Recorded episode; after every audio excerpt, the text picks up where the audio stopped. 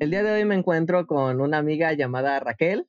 Eh, para los que no la conocen, me gustaría que se presentara y que me diga qué es lo que hace. Hola Pablo, ¿qué tal? Me da mucho gusto estar aquí contigo y con todos tus, tus seguidores, que me imagino que son muchos porque este programa es muy atractivo. Eh, gracias por la invitación, sobre todo. ¿Qué te puedo decir de mí, Pablo? Mm, me llamo Raquel. Eh, tengo una licenciatura en psicología educativa. Posteriormente tengo cursos. Em, tengo una maestría en psicoterapia humanista. Me dedico a la psicoterapia. Eh, imparto clases en una preparatoria.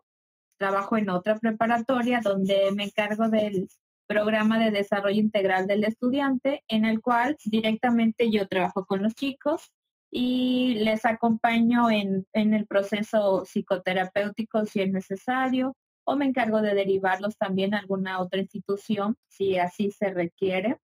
Em, imparto talleres, imparto también conferencias, soy ama de casa, soy hija y pues si me queda tiempo de repente pues me voy a, a, a pachanguear con mis amigos también. Básicamente esa es la mujer que soy me da gusto y un gusto tenerte aquí. Eh, coméntame un poco, ¿qué te apasiona de tu trabajo? ¿Qué me apasiona? Mm, me apasionan muchas cosas, Pablo. Me gusta mucho, mucho la psicoterapia. Me gusta ese contacto con las personas. Em, me apasiona, sabes, eh, el acompañar adolescentes eh, aunque sea de esta parte de, estar en ellos frente a clases. Eh, me gusta mucho ver crecer a las personas emocionalmente. Em, me gusta básicamente ese contacto humano. De hecho, soy, soy mucho de contacto, de apapachar, de tocar, eh, de mis manos. eso es lo que me gusta. acompañar en ese crecimiento personal, estar a través de las conferencias, que también para mí es, es parte de, expandir conciencias, de estar con ellos otra vez. No importa, no importa que tú y yo estamos a través de este medio, para mí es un contacto y eso, esas son las cosas que, que me agradan, que me llenan, que me apasionan. Ok, digamos que también lo que le apasiona sería ayudar a la gente, ¿no? Pues sí, sí, básicamente eh, es como ese, ese apoyo mutuo, ¿no? Donde en, el proceso psicoterapéutico no solamente se apoya a una persona, es, es casi como recargarnos espalda con espalda e ir caminando y creciendo juntos. Eh, sí, el estar en ese contacto, porque no solamente ayudó, sino también me ayudó eh, personalmente y es un crecimiento hermoso, un crecimiento, eh, un crecimiento personal que, que no te podía describir así, ¿no? Eh, yo le llamo, eh, la, psicoterapia, la psicoterapia es, es mágico, es un, es un crecimiento muy bello. De acuerdo. ¿En, dónde ha impartido conferencias y talleres? Fíjate que em, por el momento estoy aquí en Cihuatanejo. Los talleres que he impartido son en universidades, con profesores, con padres de familia y con adolescentes. Es en el área en la que yo me muevo. Eh, en un futuro, eh, uno de mis objetivos, uno de mis sueños es, es emigrar a otros lugares. Y por el momento eh, aquí abarco esta zona. Perfecto. Tengo entendido que es presidente del Colegio de Psicólogos. Sí, Pablo, tengo la fortuna de, de haber sido elegida por mis colegas eh, durante este, este periodo, que ya está casi a punto de terminar, para ser la presidenta del Colegio de Psicólogos. Ahí estamos.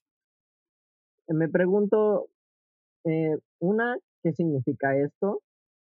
Eh, en cuanto a, vaya, sabemos sí que es presidente, pero ¿qué, ¿a qué va? O sea, ¿qué significa? ¿Qué puede hacer un presidente de, del colegio de psicólogos, ¿no? O sea, a, qué, qué, es lo que imparte, qué es lo que hace, qué le toca, ¿no? Y vaya, eh, saber cómo se logra esto. Ah, ok. Bueno, para empezar, ¿qué es? Para mí es, es un orgullo ser la presidenta del Colegio de Psicólogos. ya que ya que esto significa para mí tener el respaldo de, mis colegas. Eh, pertenecer al Colegio de Psicólogos significa tener toda, toda una preparación. Eh, se hace una selección del personal que entra, ya que el colegio respalda precisamente a los profesionistas que lo integran que tengan la documentación en regla, que efectivamente estén preparados y capacitados. Eh, ¿Qué hace básicamente el, presidente? Pues se vuelve como el, líder de la agrupación en el que tiene que encargarse no solamente de, de, la, de esta parte como una de la farándula, no solamente eso, va un poco más allá, es, es el, el ver a la sociedad y también al colegio las necesidades del colegio, así como también las necesidades de la sociedad, de la comunidad, el brindar atención. Eh, es una asociación civil, por lo tanto también nos debemos a, la comunidad, eh, ayudar a barrer proyectos, eh, generar ideas o proyectos como congresos, talleres, conferencias y estar en constante preparación. De eso básicamente se trata. Es em, no es tan sencillo, es una responsabilidad, em, pero es algo agradable, ¿no? Te repito, es, es, un, es un honor, es un orgullo que te elijan, ya que se cuenta con el respaldo em, y con el apoyo totalmente de, los colegiados para que esto suceda. Ok. Em, ¿Cuáles son, ya me voy a meter a temas más, vaya, más este, de acuerdo a lo que usted sabe, ¿Cuáles son los problemas más comunes en los adolescentes? Mm, los problemas más comunes. Desde mi experiencia te podría decir que la comunicación, la depresión y los temas de codependencia. Em, en, esta, eh, en esta corta o larga experiencia o simplemente experiencia, te puedo decir que son los temas con los que más me ha tocado trabajar.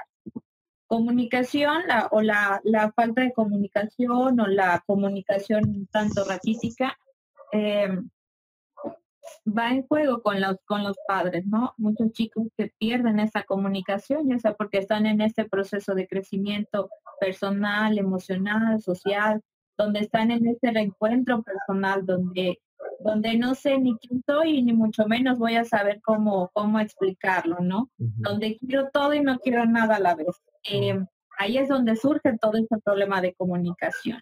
Em, los problemas de autoestima, que también están en ese desajuste entre que era un niño feliz y después me vuelvo un adolescente y es como una, eh, como ese movimiento de la tierra como esas placas tectónicas donde hoy estoy bien, mañana ya no y pasado no sé cómo voy a estar. Eh, la codependencia con los en, los noviazgos, noviazgos, perdón, eh, ocurre mucho esto, esa falta afectiva de los padres que no la sé identificar, que es de los padres, y aterrizo y voy y se la adjudico a mi pareja, a mi novio. Y por eso tengo esos, esos noviazgos así tormentosos donde es que para querer necesito sufrir, ¿no? Porque venimos desde ese concepto de, ese cariño ausente, raquítico de, padres, donde lo quiero acomodar en un noviazgo. Sí, entonces es como un vaivén de emociones. Y sí, aterrizo comunicación, autoestima y amores eh, codependientes. La codependencia es una de, los, de las situaciones que más se pueden vivir sin dejar de lado también las adicciones. Pero en cuanto a lo que yo manejo, son estas tres que te menciono. Ok. ¿Cuáles son los problemas más comunes? Eh, ya vimos que los problemas más comunes en los adolescentes. Entonces, ¿cuáles serían los problemas más comunes eh, en general, ya sea niño, adolescente, mayor de edad, adulto, etcétera, ¿no? ¿Cuál es el problema más común que le ha tocado? Ok, bueno, para empezar, déjame decirte que yo no trabajo con niños, yo me dedico más a trabajar con adultos y ya la psicoterapia adolescentes, así, pero ya muy poco. Realmente con la, en la psicoterapia me enfoco en, la, en los adultos, en terapia individual y terapia de pareja, pero el contacto que tengo yo con los adolescentes pues es, es muy amplio, porque te comento que doy clases en una preparatoria y en otra trabajo en, en atención eh, hacia adolescentes. Entonces, te pudiera decir, ¿no? Por, por esa poca experiencia que puedo tener con los niños, que en los niños eh, la situación mucho es el afecto, la falta de, atención y ese desapego es donde podría ocurrir eh, esos conflictos. En los adolescentes, para mí el número uno es la comunicación. En las parejas, para mí es la comunicación. Cuando hay una comunicación raquítica, escasa, eh, se viene un sinfín, una oleada, ¿no? Si no tenemos una comunicación clara, una comunicación asertiva, si no soy honesta con lo que yo te, con lo que yo siento, no te lo voy a poder expresar. Entonces, te puedo, te puedo mencionar algo que no es lo que siento y tú puedes percibirlo de otra manera. Sin embargo, nos quedamos callados y aquí comienzan a surgir una oleada de conflictos interminables hasta que, hasta que uno de los dos haga conciencia para esto, dice, a ver, esto es lo que siento cuando tú comentas esto. Es muy diferente a decir, es que tú me haces sentir esto. Cuando yo te pongo a ti, te responsabilizo y no asumo lo que yo estoy sintiendo. Entonces, desde ahí, en psicoterapia, pues reaprendemos a toda esta comunicación, hacerme responsable de lo que yo siento y tú te haces responsable de lo que tú dices y viceversa, ¿no? Igual yo me hago responsable de lo que digo, lo asumo y no doy por hecho tampoco algo que creo que tú pensas. No adivinamos y tendemos mucho a adivinar, tendemos mucho a suponer y ahí se hace esa, esa maraña de emociones, esa maraña de conflictos. Entonces, para mí, así como el top, la comunicación. Ok, sí, este, vaya, yo creo que, bueno, por decir algo, ¿no? Eh, cuando dices que la comunicación y que tenemos a adivinar lo que la otra persona siente, pues vaya que sí me identifiqué un poco porque a veces este digo, no, es que tú piensas que yo soy algo, ¿no? Por así decirlo, ¿no? Tú piensas que yo, pero realmente ni siquiera la, la otra persona nos ha dicho que es eso realmente, ¿no? Sino que nosotros ya estamos imaginando que es eso, mientras que, pues no, es a lo mejor todo lo contrario, ¿no? Sí, o incluso surgen estos deberías, ¿no? Es que tú debiste haber hecho. Si tú me viste llorando, debiste de haberme consolado, ¿no? Pero aquí viene esta parte, ¿no? Lo que yo te adjudico que tú debes de saber de mí. Y yo no me hago responsable de decir, oye, ¿sabes qué, Pablo? Me siento muy mal, necesito que me acompañes, necesito que me abraces, necesito que me escuches, necesito tu opinión, ¿no? Pero pero ahí vamos, ¿no? Nos vamos así de frente. Ni nos pide nuestra opinión, es que deberías hacer esto, es que yo en tu lugar debería de hacer el otro.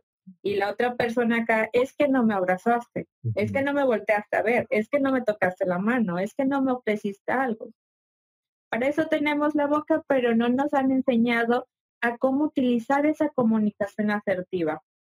No nos han enseñado a cómo a responsabilizarnos de nuestras necesidades. Eh, un ejemplo muy, muy claro, Pablo, desde pequeños, ¿no? Tenemos que adivinarle a los niños que quieren eh, y van creciendo y seguimos adivinando.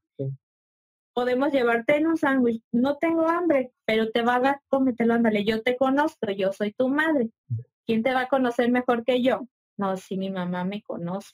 Fíjate, te cuento una, una de las experiencias más comunes que me encuentro con adolescentes de, de 15 a 16 años, donde hacemos una actividad de reconocimiento personal. ¿Quién soy? ¿A dónde voy? ¿Con quién voy? Mis gustos, mis sueños, mis miedos. Y están, no sé qué ponerle, maestra. ¿Cómo no vas a saber? Es que yo no me conozco. La que me conoce es mi mamá. Ella me conoce de verdad, o sea, parece algo gracioso, pero es preocupante decir de verdad, o sea, suena chistoso el, el, escuchar adolescentes de esa manera, donde es que yo no me conozco, otra persona me conoce, o mi mejor amiga me conoce mejor. Amiga, ¿qué vamos a comer? Ay, yo no sé. ¿Nos comes una torta? Ah, órale, pues una torta, ¿no? O el, el típico, ¿qué te vas a llevar a la fiesta? Si tú te llevas un vestido, yo también. Ah, ok, bueno, sí. Y ahí vamos por la vida, aprendiendo a no tomar decisiones y a no responsabilizarme de mi persona. Pareciera algo tan, tan cotidiano, se vuelve tan, algo tan cotidiano y lo vamos normalizando. Y cuando me doy cuenta, no soy consciente de mis necesidades, no soy consciente incluso ni de, ni de estos pensamientos y mucho menos de expresar lo que siento. Si no reconozco aquí, no sé emitir. Y te puedes imaginar estar en contacto con una persona que no se aprenda a reconocer, que no aprenda a, a darse a entender, que no aprenda a comunicar. Y si el otro está igual, Pablo, que la otra persona, que la pareja venga de esa, de esa misma historia, o sea, pues nos vamos a quedar viéndonos, ¿no? Y, ¿y qué hacemos? No sé, hay que preguntarle a mi amiga qué se hace en una cita de, de novios, porque no sé. Y así vamos, así vamos creciendo. Y imagínate que así vamos repitiendo patrones. Pues suena terrorífico, ¿no? O sea, cómo se repite y se repite y se repite. Sí, sí, Pues sí. así es, Pablo.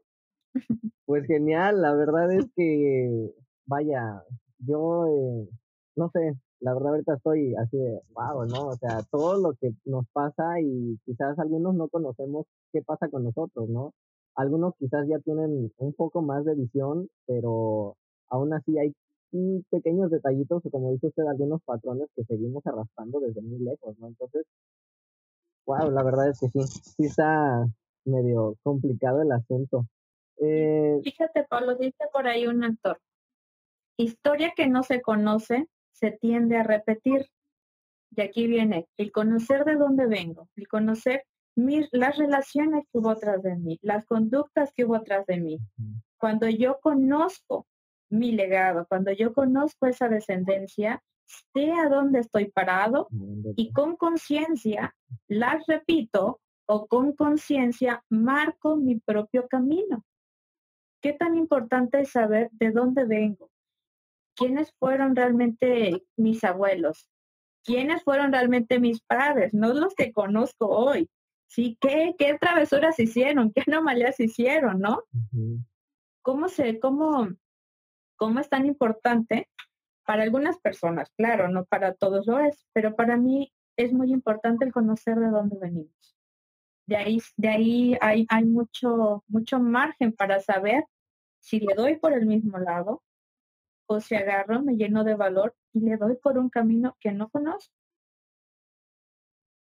tocaba un tema que me dejó eh, con una duda. Este, dice que algunos no nos conocemos. Eh, por ejemplo, platicaba con otro de los que entrevisté eh, y decía él, rodéate de gente que esté alineada a tus proyectos.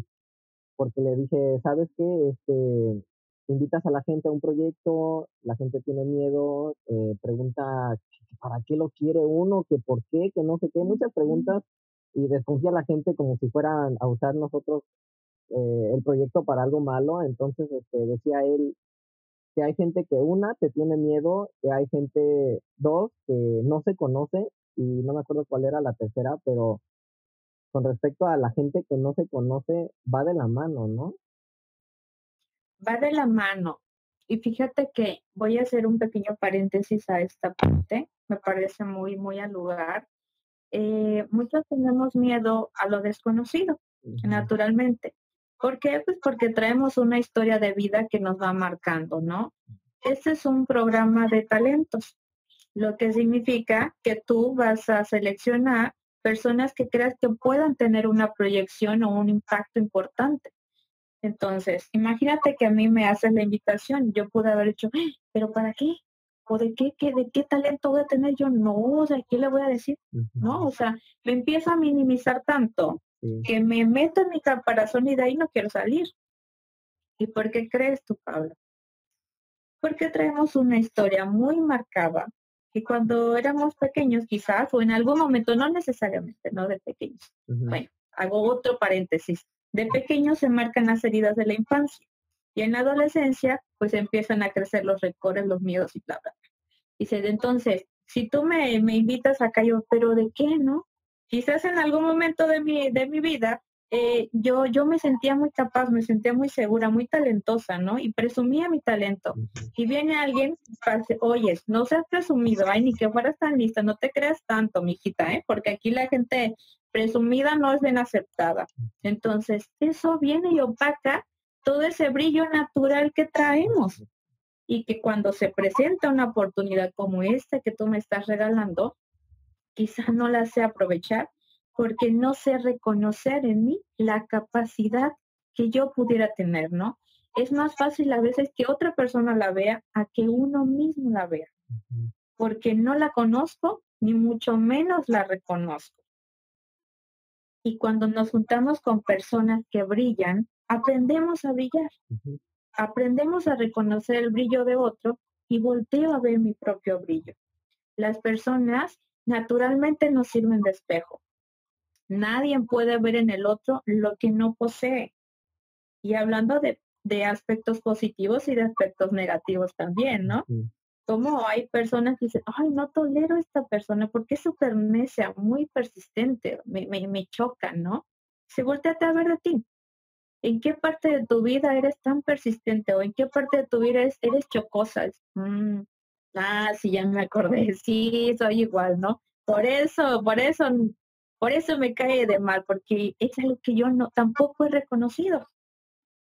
¿Me explico un poco? Sí, sí, sí. Si te voy a aclaré un poco lo que tú me decías, el, de no, no me conozco, ¿no? No, si no me conozco, no sé reconocer tampoco esta parte talentosa y no acepto lo que otros ven en mí. Que volvemos, ¿no? Viene de toda esa historia. De acuerdo, no, sí, este, bastante claro. La verdad es que agradezco lo que nos dices porque vaya, creo que sí, va de la mano, va de acuerdo con todo, entonces, totalmente de acuerdo. Eh, otra pregunta.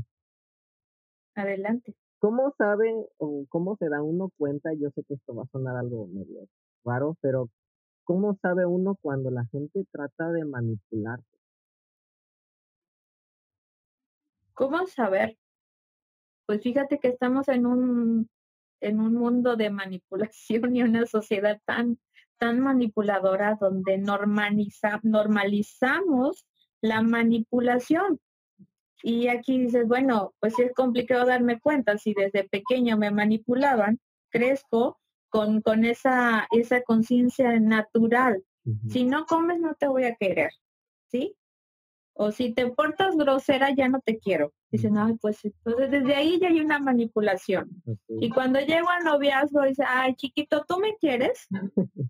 pues creo que es algo romántico. No me doy cuenta que es una manipulación de afecto. Sí, vienen esas, esas canciones famosas, ¿no? Hay una canción.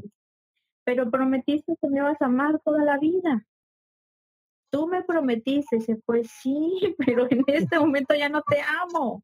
Sí, pero es que tú lo prometiste, tú me juraste que me ibas a amar siempre. Y ahí eso, viene una, una enorme manipulación en esa parte. El amor, eh, el amor es muy bello, el amor es el amor. Que lo utilizamos para manipular ya es otra situación. Generalmente una persona manipuladora no va a ser fría, no va a ser dura al inicio a ser una persona cariñosa, una persona súper atenta, donde te puedes imaginar como cuando quieres acercarte a un gato o a un animalito, a lo mejor va a sonar muy burdo el ejemplo. Eh, pues te acercas despacio, ¿no? Primero agarras una, una patita, agarras la cabeza, ya cuando ya lo traes acá, ¿no? Dices, dame, dame la patita y te doy algo, ¿no? Dice, pues ya el, el animalito, o sea, no sabe ni qué hacer. Si le gritas fuerte, pues no sabe. Y le gritas y se aleja y ven, y ya le estás dando cariño. Entonces, es, es un va y ven, ¿no? Eh, es, es una estira y afloja, donde se vuelve muy complicado determinar si me están manipulando o si me están dando un afecto, porque se vuelve muy contradictorio. Y te repito, lo, lo normalizamos tanto. ¿Por qué? Porque desde la infancia se nos va se nos va criando de esa manera. De esa manera nos van educando en el amor, ¿no? Que el amor es, te quiero pero si me das, te quiero pero si te portas bien. Y después, no me puedo alejar de ti, ¿Por qué? Porque nos hemos hecho muy, muy dependientes uno del otro, codependientes. Entonces, una persona que manipula, que manipula ya en estas relaciones, quizás a lo que te refieres es en las relaciones amorosas, una persona que manipula, pues se muestra tierno, se muestra atento, se muestra cariñoso y posteriormente pues es como ir jalándote la cuerda. ¿A dónde vas tú tan guapa al? No sé, a ningún lado. O sea, pues, pues más te vale, porque no quiero ponerme celosito, no me quiero poner celosa, ¿no?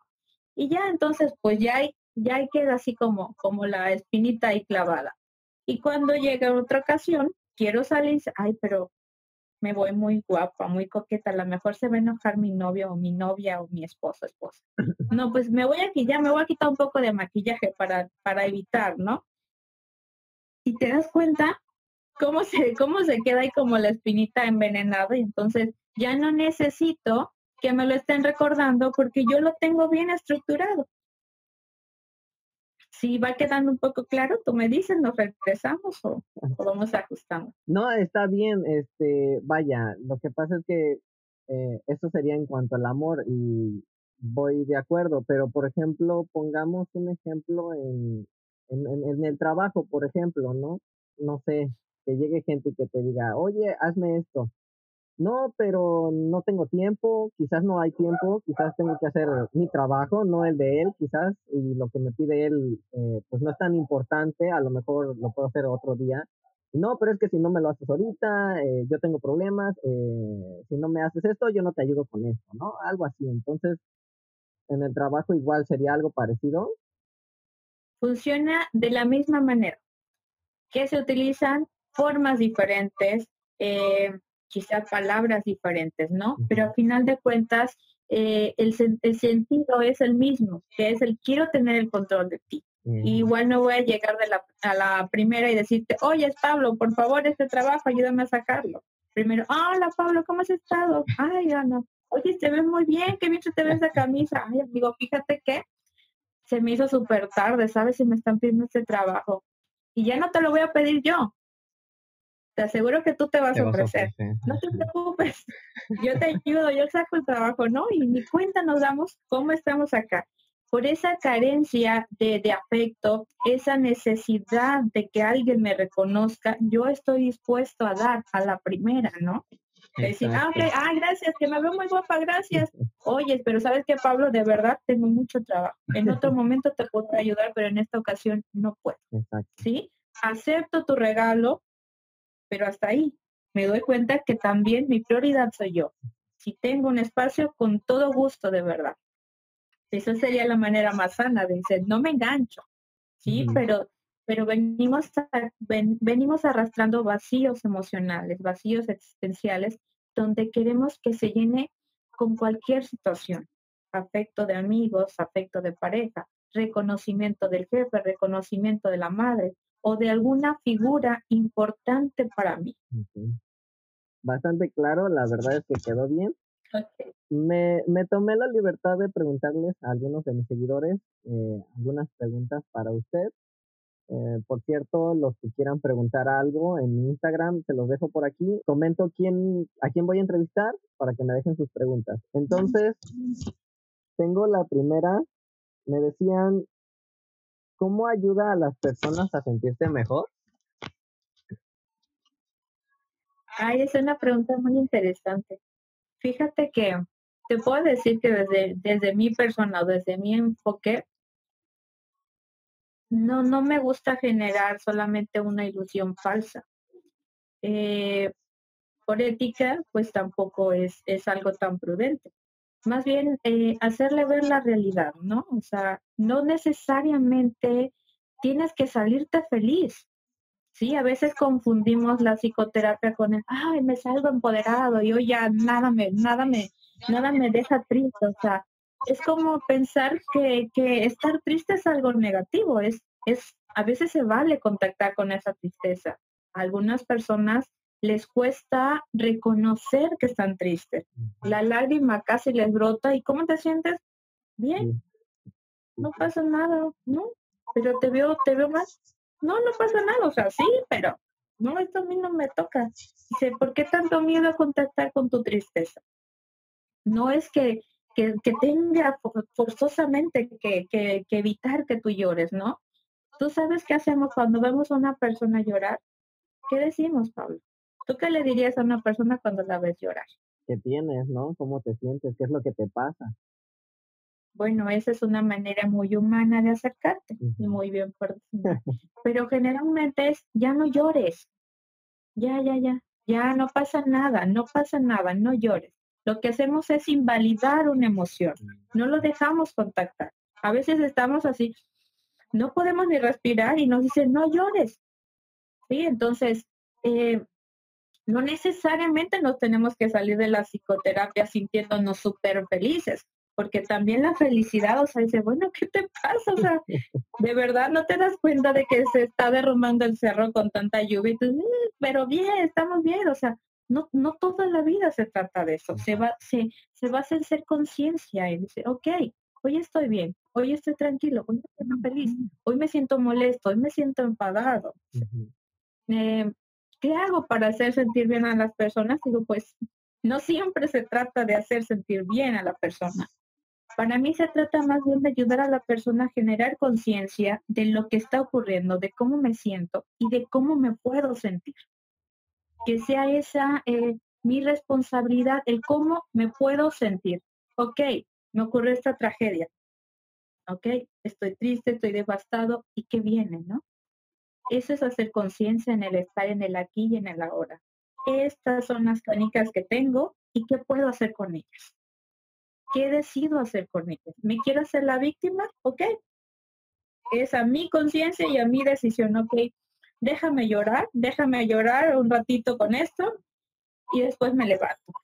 Excelente. Lo que a ti te venga bien. Eh, en la psicoterapia no, no, no forzamos a generar una emoción que no es real o que no se está sintiendo. Se ayuda a que se reconozca, a que se valide por la persona y que la persona decida qué hacer con esa emoción. No sé si quedó claro. Sí, me, me parece bien. Este, tengo otra pregunta acá. Eh, Adelante. Dice, ¿Qué opina del concepto de belleza y cómo podemos dejar de preocuparnos tanto por ello? Eh, o apoyar a otros a que se preocupen mucho, o apoyar a otros que se preocupan mucho por no ser tan como quisieran ser físicamente. Sí, sí. Ok. Bueno, es una, es una situación a veces complicada, ¿no? El aceptarnos. Eh, el concepto de belleza es ese, es un concepto eh, creado, estructurado para una sociedad. No todos somos eh, afortunados, existen otros más, existen algunos afortunados, otros no lo somos tantos. ¿Qué puedo hacer? Cuando yo reconozco lo que tengo, lo, lo reconozco y no solamente eso, lo valido y, y aprendo a lidiar con esto. Pero si no me acepto, definitivamente no puedo contactar con otra persona. Si otra persona me reconoce alguna cualidad que yo no creo tener, no la voy a aceptar. Yo puedo ser a lo mejor una persona que no me veo tan, tan, tan agraciada quizás. Y otros me dicen, es que eres una persona muy guapa, pero es que no me siento, ¿no? Y si yo no lo reconozco, nadie más lo puede hacer por mí. ¿Qué tenemos que hacer? Trabajar profundamente con esa autoestima, sanar esas, esas heridas que por ahí están haciendo mella, mella y no me dejan, no me dejan reconocer, no me dejan crecer personalmente. Cuando yo reconozco lo que tengo, de verdad, nada puede estar en mi contra. Nadie me puede venir a hacer sentir mal siquiera. ¿Por qué? Porque estoy consciente de que quizá no tengo una belleza, pero tengo otra parte de mí y me enfoco en esta. Dices, es una realidad, dices, reconocer, ok, no soy tan guapa, pero soy una persona eh, agradable y puedo trabajar con esto, ¿no? Le saco partido a esa belleza de mi persona. Quizá no, no me tocó la física, pero tengo otras cualidades y con esas, esas se vuelven mis fortalezas. Y por ahí, por ejemplo, creo decía que cómo pueden ayudar a, ¿cómo se llama? A las personas. A otras personas. Vale. ¿Cómo podemos ayudar a otras personas? validando, validando las cualidades que sí pudiera tener. Dice, oh, amiga em, o amigo, dice, pues tienes unos labios bonitos, o sea, reconocer lo que para mí es belleza. No se trata simplemente de engañar y decir, es que sí estás bien guapa, ¿no? Dice, a lo mejor no es tan guapa, o sea, dice, bueno, tienes, tienes, tienes aspectos de ti muy bellos, ¿no? Y cuando yo valido, el otro empieza a reconocer. Cuando tú me haces saber algo, yo empiezo a reconocer y pedirle que se dé el permiso de contactar y de recibir, porque sabes, Pablo, es, es un regalo que otra persona te pueda ver. El simple hecho de que te voltee a ver es un regalo, que te reconozca alguna cualidad, alguna característica bella es un regalo, pero es aprender, aprender a recibir también. La persona, el amigo, la amiga hace su parte, pero la mayor parte la tiene la persona que está siendo afectada, la persona que no se siente tan reconocida. Em, algunos de los chicos me dicen, maestra, ¿qué puedo hacer si mi amiga no se siente tan bonita, si mi amiga se siente deprimida, ¿no? Pues trabajamos con una parte así como de primeros auxilios, ¿no? Dice, bueno, ok, no juzgues, no critiques, apoya, está si la persona quiere estar, pero el resto ya depende también de la otra persona. Dice, una vez me dijo una chica que las mujeres escogían a los hombres. ¿Tú qué crees? Yo creo que cualquiera puede escoger con quién andar, ¿no? O sea, eso ya... Eso de que solamente las mujeres escogen a los hombres como que no va. Claro, viene como esa, esa teoría, esas teorías de, de, seducción, ¿no? Dice, ay, ¿a poco cuando una mujer se agarra aquí está coqueteando? Cuando una mujer se toca, ¿no? Dice, cuando un hombre se pone, vienen esas teorías, ¿no? Que se, se, se vuelven leyendas y que, que, que viene de esa mística donde nos encanta involucrarnos. ¿Qué pasa si una persona guiña el ojo cuando está acá? Nos encanta que nos, que nos adivinen el pensamiento y realmente no sabemos. Conscientemente, como tú lo mencionas, ambos elegimos con quién estar. Ambos nos alejamos cuando no nos sentimos cómodos. Entonces va más bien, yo estoy con quien quiero estar cuando soy consciente. Y cuando no, me dejo llevar como el camarón en la corriente. quien me pesque, de quien me pesque soy, ¿no? Y pues él me enamoró, ella me enamoró, y pues aquí estamos, ¿no? Dice, ¿y tú no elegiste, tú no decidiste? Pues no, no sabía que se podía hacer eso.